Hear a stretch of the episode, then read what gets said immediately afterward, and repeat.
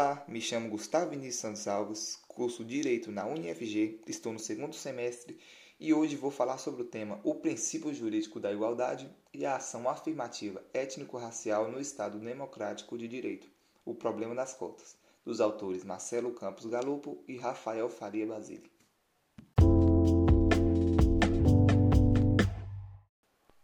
Marcelo Campos Galupo é um renomado professor de Direito e advogado brasileiro. É doutor em Direito pela UFMG, professor dos cursos de graduação em Direito da PUC Minas, UNA e Estácio de Sá, e dos cursos de pós-graduação em Direito da PUC Minas. É autor de algumas obras importantes com temas relacionados ao direito, e também é conhecido, sobretudo, por suas contribuições para o ensino jurídico. Já Rafael Faria Basile foi um advogado e professor de Direito da PUC Minas.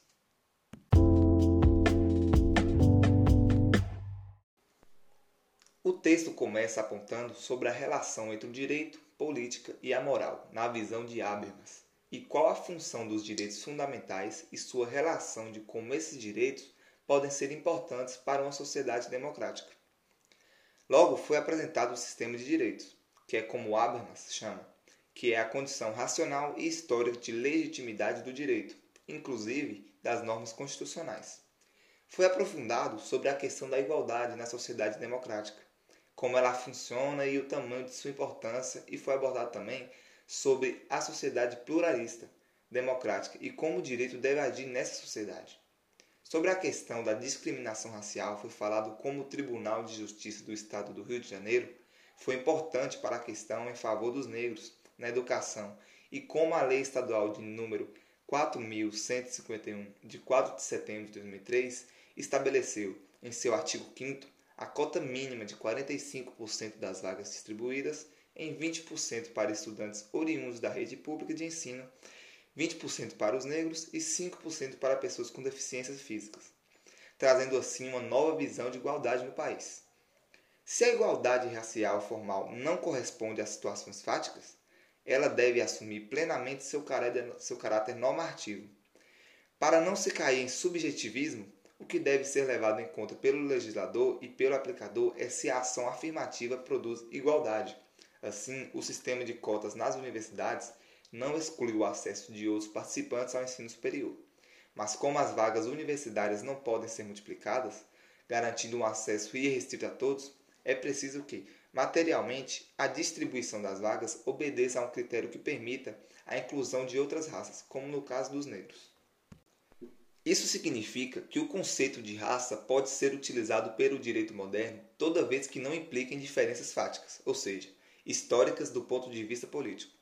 A distinção entre igualdade formal e material não tem lugar em uma concepção correta da legitimidade do direito e reproduz antes ideologias do que concepções racionalmente sustentáveis.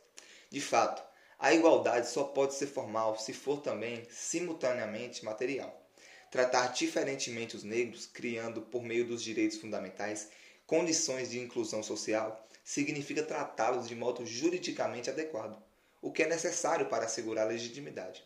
Pois, conforme afirmamos, a legitimação do direito só pode se dar se houver uma igual possibilidade de participação real nos discursos de formação da opinião e da vontade, o que exige muitas vezes um tratamento diferenciado daqueles que são faticamente excluídos, implementando assim uma igualdade.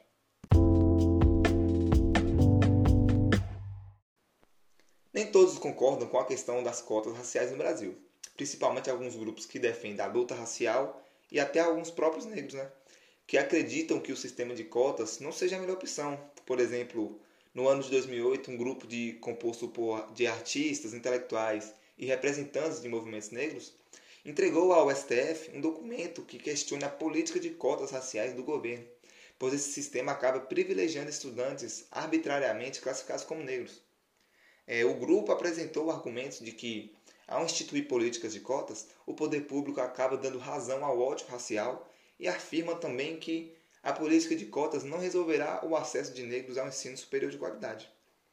O documento que foi entregue pelo grupo é, afirma que o o que limita realmente o acesso ao ensino superior são as diferenças de renda e não de cor. Eles argumentam que as cotas produzem novas desigualdades, pois, propor pois proporcionam a um candidato negro o acesso ao ensino superior mesmo que ele tenha conseguido menos pontos que um candidato considerado branco. E mesmo que o negro venha de uma família de alta renda, ele continua tendo esse direito. O grupo também defende a melhoria do ensino público no país, que é onde o verdadeiro problema pode estar, né?